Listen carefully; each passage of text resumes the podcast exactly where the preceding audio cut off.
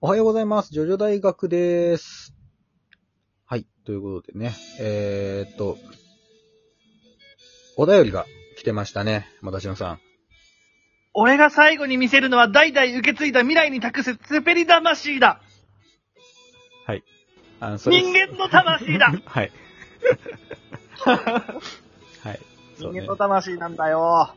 人間の魂が届いてましたね。あのーはいこの前のお便り紹介でも紹介しましたけれど。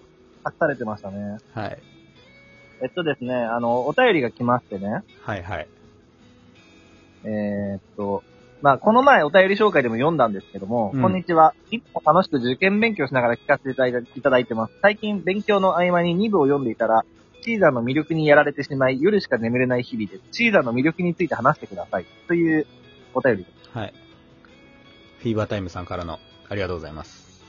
ありがとうございます。ということでですね、シーザーについて話してほしいっていうことなんですよ。うん。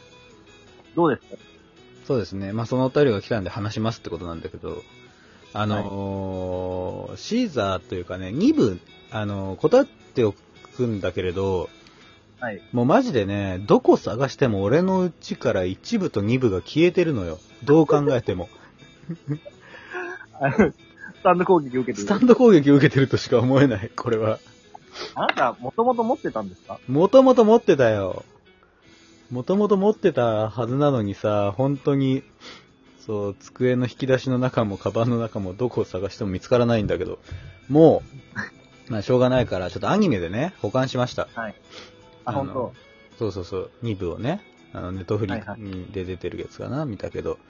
ねえ、あのー当時ね、私が、はいまあ、初めて、まあ、徐々にハマって、うん。で、一部から読んでさ、で、はい何回もこう読み直しているんだけど、はいはい。やっぱね、その2部のね、そのシーザーの死とかがすごい注目されるじゃそうだね。ん。で、こう、泣けるとかさ、好きとかさ、すごいいいシーンみたいな。まあ、その確かにその、なんだ、あのーなんだ、その人間参加的に、その、今ね、冒頭でもたちのくんが言ってくれたけれども、はいはいはいのシーンとかはすごくね、重要なシーンだとは思うんだけど、そこまでね、正直、感動したことなかったのよ。感動というあか、うん。うん、思い入れのないキャラだったんだよな、シーザー。なんか、ポッと、パッと出てきて、サクッと死んで、誰も、ね、柱の男殺せてないじゃん って。そのまあ、ねライバルというかね。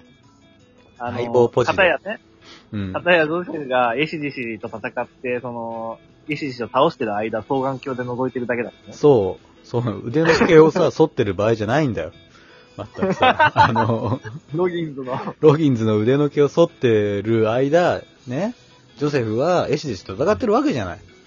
はい。で、なんならその柱の男は全員ジョセフが殺すわけでしょはい。そうだね。うん。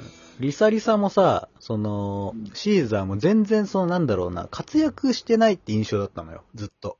あーリサリサはめっちゃ強いイメージあるけどね。そうね。それはそうんう。なんだけど、だから悪い、もうんいや、ワン、あ、カーズにもめっちゃ前線してたけど、け結局ウィンウィンされちゃうからね。そうそうそうそう。まあ、っていうのがあって、その、そいつら、なんかなん全員、ジョセフの周りの人たちって、結局その、なんていうの、お膳立てだけするキャラクターっていうかさ、ああ。まあ、かませとまでは言わないけど、その、まあ、俯瞰してみたときに、確かに、その、結局主人公はジョセフで活躍するのはジョセフ。そう周りのキャラはなんか、引き立て役みたいなね。うん、っていうイメージがね、確かにね、あるかもね。そう、っていう印象だったから、そんなね、その、なんだろう、持ち上げ好きじゃねえぐらい思ってたのよ。はいはいはい。で、まあ、見、見返しましたと、この前。はい。なんかね、おじさんになったからかね、もうボロボロ泣いちゃってさ。 もう、その、なんだろうな。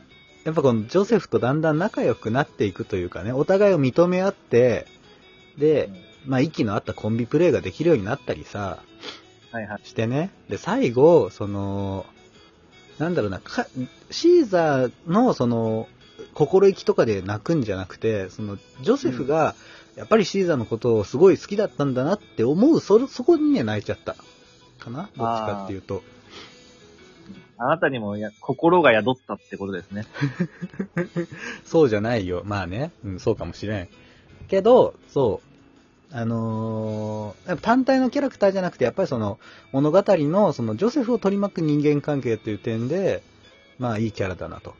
まあ、再認識しましたよっていうところですかね。もたしのさんどうですかいや私もでも実際最初に読んだ時そ泣いたりとかはなかったけどね、うんうん。うん読み返してみると、やっぱりちょっとうるっとくるものあるよ。ね。ジョジョって割とこう、仲間が死ぬことって結構あるんだけど、うんうん。 通して、あのー、あっけなさすぎるっていう、人ってこんな簡単に死ぬんだよっていうのを割とこう見せてくれるじゃん。はいはいはい。そうね。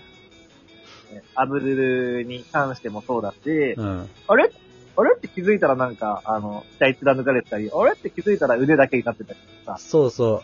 そうだね。歌教員だって、えって感じだったもんね。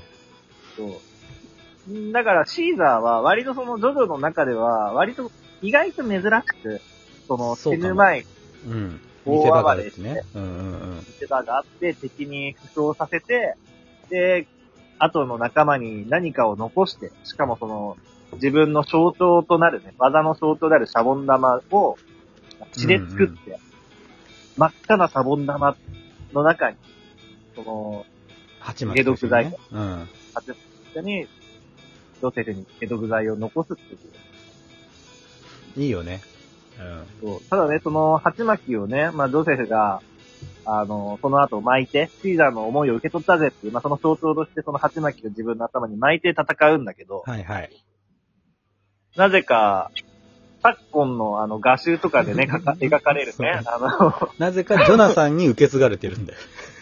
あ あの、の鉢巻きは。今の荒木先生 が、あの、主人公全員集合絵とか描くと、あの、なぜかジョナさんがシーザーのバンダナ巻いてるっていう。わかんなくなった。よくわかんなくなっちゃってんだ よ。猛録してるんだよ。まあね。や めて。登録と言葉は選んで。はい、すいませんでした。失礼しました。はいまあね、その、そういうことよね。あのーもうジョジョキャラには本当に珍しく見せ場もあるし、そのはいなんだろう、ちゃんとその、なんていうの主人公の、ジョセフのことを好きだったキャラだから、彼は。その、なんていうの確かに。あのね、そのさっきも言ったさ、そのエシデス戦とそのロギンズ戦をそれぞれやってるところで、ロギンズに勝ったシーズンはすぐね、即、やったぜ合格だと言わずにね、双眼鏡でジョズジョジョの様子を伺うんだよね。うんうんで、ロギンズ。ズ曰く、いや、お前は本当に最初はツンケンしてるけれど、一度惚れ込んだらお前、お女以上だな、みたいな、言われるぐらいね、はいはい。もう、続婚なんですよ。そのね、女性ロギンズ。ロケットもそう。っていうのがね、やっぱいいなって思う。他のね、その相棒ポジとかにはいないからね、そういう。確かにねうん。最初はね、ジョ、ジョナ、ジョセフと馬が合わずにすごいいがみ合ってたけどね。そうそうそあのー、スパゲッティをマカロニ入れに入れて遊んだりしてたけどね。う。うん、 そう。そっからチュルチュルってさ、 やって、なぜかその貫通してるはずのところからワインがこぼれるっていう不思議な技なんだけれど。ね。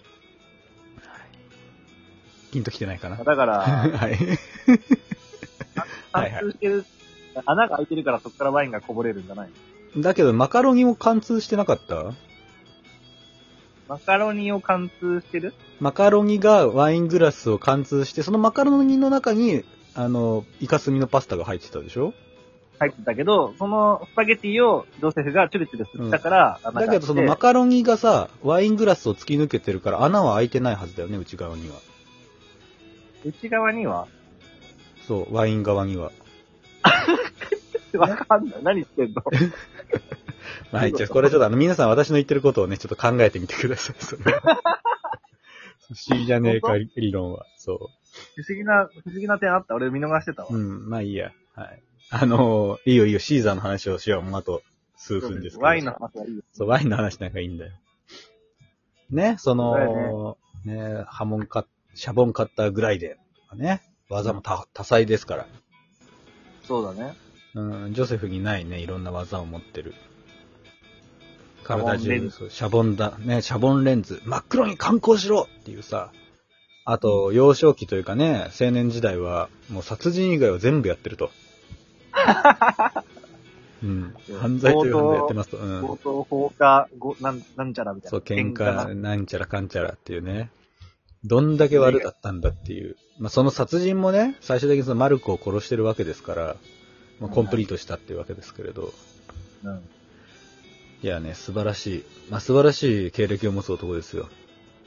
えまあ、ただね、まあ、それも、あの、親父との一件でね、構成して、っていうところがあって、ジョナ、ジョジョとね、喧嘩になっちゃうんだけど、えうん。そのさ、和解できてないじゃん。すごく悲しいよね、それ。あまあね、確かに。うん。だからさ。まあで。も、うんシーザーの中では一応こう、まあそれを受け継いだってことで、うん。ね。あのーまあ、テペリ男作もそうだったけど、で、7部のダイロテペリに関してもそうだけどね、うんテペリは代々その死ぬ前に何かを隠して死ぬっていう運命そうそうは、まあ、引いてきそうよ。その、まあ、セペリ魂というけど、本当それが人間ですからね。人間参加っていうのはどういうことかっつったら、もう本当シーザーの生き様そのものですからね、シーザーというか。うん、あそこまで大々的に話しているっていうのは素晴らしい、すごいと思いますね、本当。まあ、はいまさにね、シャボン玉のように華麗で儚き男よ。うん。ウォム ね。はい。ありがとうございました。ではまた、あの、えーそうですね。この番組はラジオトーク、Spotify、Apple Podcast、Amazon Music で聞くことができてます。えーラジオトークの方でもライブもやってますので、ぜひ遊びに来てください。また今回みたいにね、あの、テーマになりそうなこととか、えー質問、えー疑問、人生相談何でもやってますので、お便りの方もお待ちしております。はい。こんなんでよかったですかね、フィーバータイムさん。また、 お会いしましょう。アリーベッテルチ。シーザー